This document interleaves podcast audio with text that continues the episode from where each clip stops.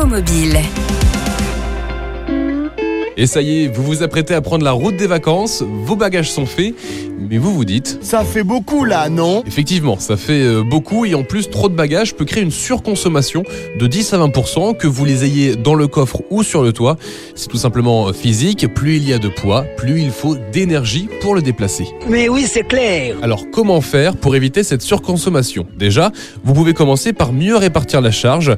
Explication avec Christophe Ramon de l'association Prévention routière. Il y a une règle principal à euh, avoir en tête, c'est de bien répartir les, bagages en plaçant les plus lourds euh, le plus bas possible euh, dans le coffre. Donc on va d'abord remplir bien sûr en priorité le coffre, on met les valises les plus lourdes au fond et on privilégie en haut des bagages les choses les plus légères. Pour alléger vos bagages, vous pouvez également essayer de faire une checklist pour n'emporter que l'essentiel et éviter les doublons.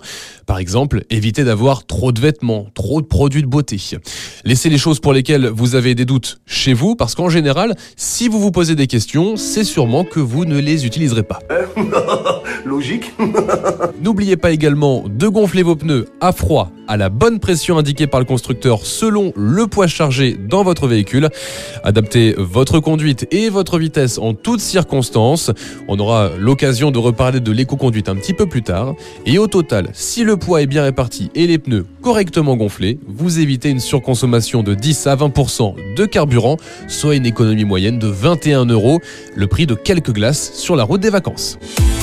Retrouvez toutes les chroniques de Sanef 177 sur sanef177.com.